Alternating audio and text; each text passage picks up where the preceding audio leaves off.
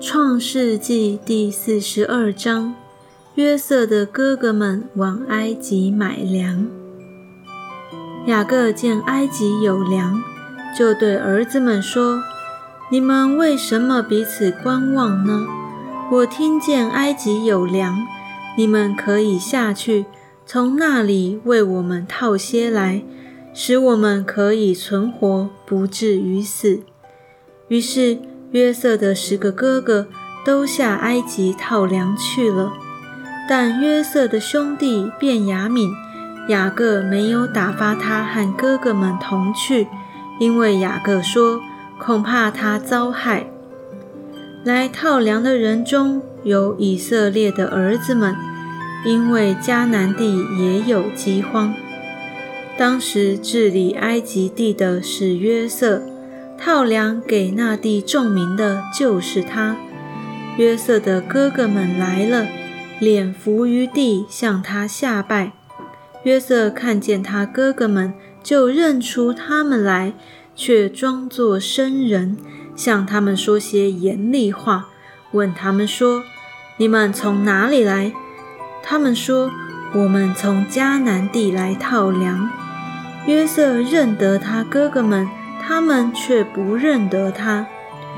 约瑟想起从前所做的那两个梦，就对他们说：“你们是奸细，来窥探这地的虚实。”他们对他说：“我主啊，不是的，仆人们是套粮来的。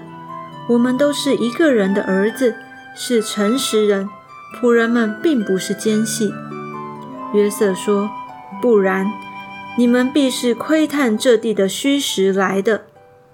他们说：“仆人们本是弟兄十二人，是迦南地一个人的儿子。顶小的现今在我们父亲那里，有一个没有了。”约瑟说：“我才说你们是奸细，这话实在不错。我指着法老的性命起誓。”若是你们的小兄弟不到这里来，你们就不得出这地方，从此就可以把你们正验出来了。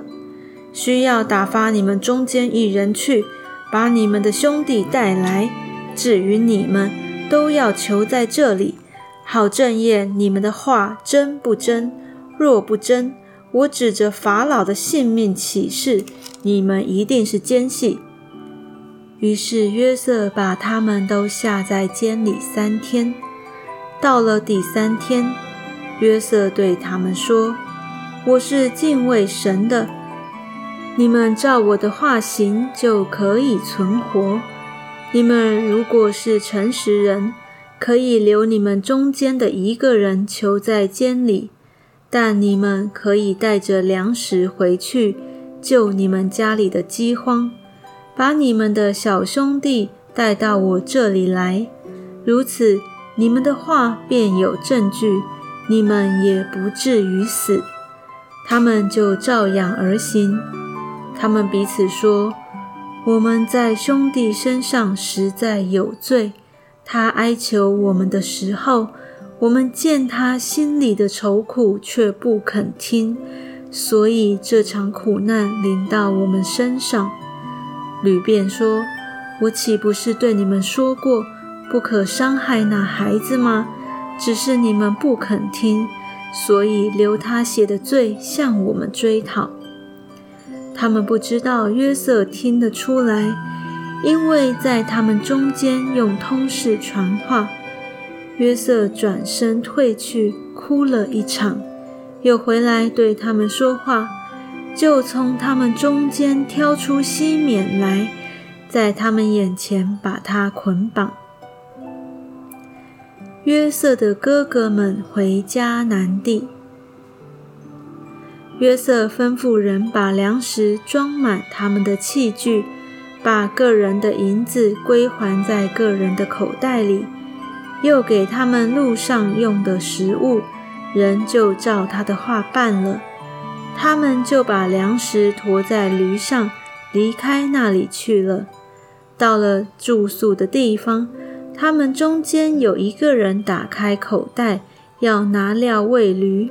才看见自己的银子仍在口袋里，就对弟兄们说：“我的银子归还了，看哪，仍在我口袋里。”他们就提心吊胆、战战兢兢地彼此说：“这是神向我们做什么呢？”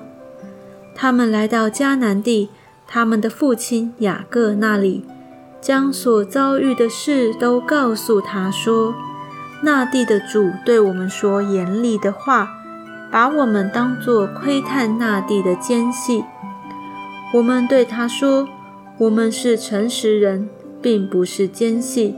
我们本是弟兄十二人，都是一个父亲的儿子，有一个没有了，顶小的如今同我们的父亲在迦南地。”那地的主对我们说：“若要我知道你们是诚实人，可以留下你们中间的一个人在我这里，你们可以带着粮食回去救你们家里的饥荒，把你们的小兄弟带到我这里来，我便知道你们不是奸细，乃是诚实人。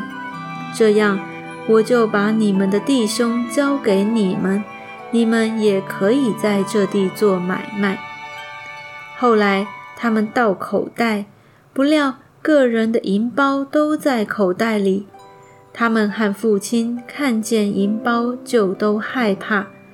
他们的父亲雅各对他们说：“你们使我丧失我的儿子约瑟没有了，西缅也没有了，你们又要将便雅悯带去。”这些事都归到我身上了。